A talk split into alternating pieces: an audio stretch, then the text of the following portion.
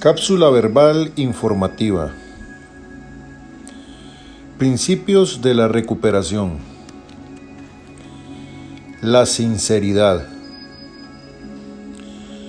Casi todos conocemos el dolor que ocasiona el engaño, tanto en quien engaña como en la víctima.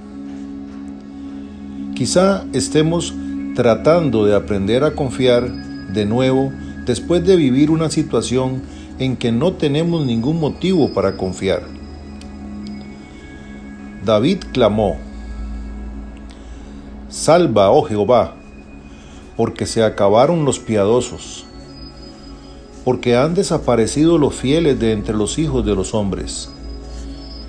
Habla mentira cada uno con su prójimo, hablan con labios lisonjeros y con doblez de corazón Jehová destruirá todos los labios lisonjeros y la lengua que habla jactanciosamente a los que han dicho, por nuestra lengua prevaleceremos, nuestros labios son nuestros.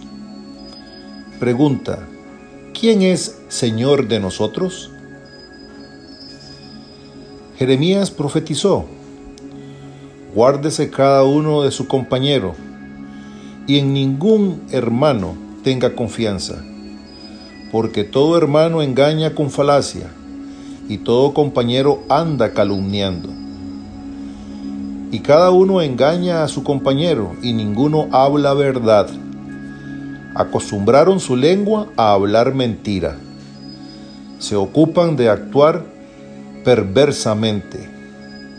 Su morada está en medio del engaño por muy engañadores, no quisieron conocerme, dice Jehová.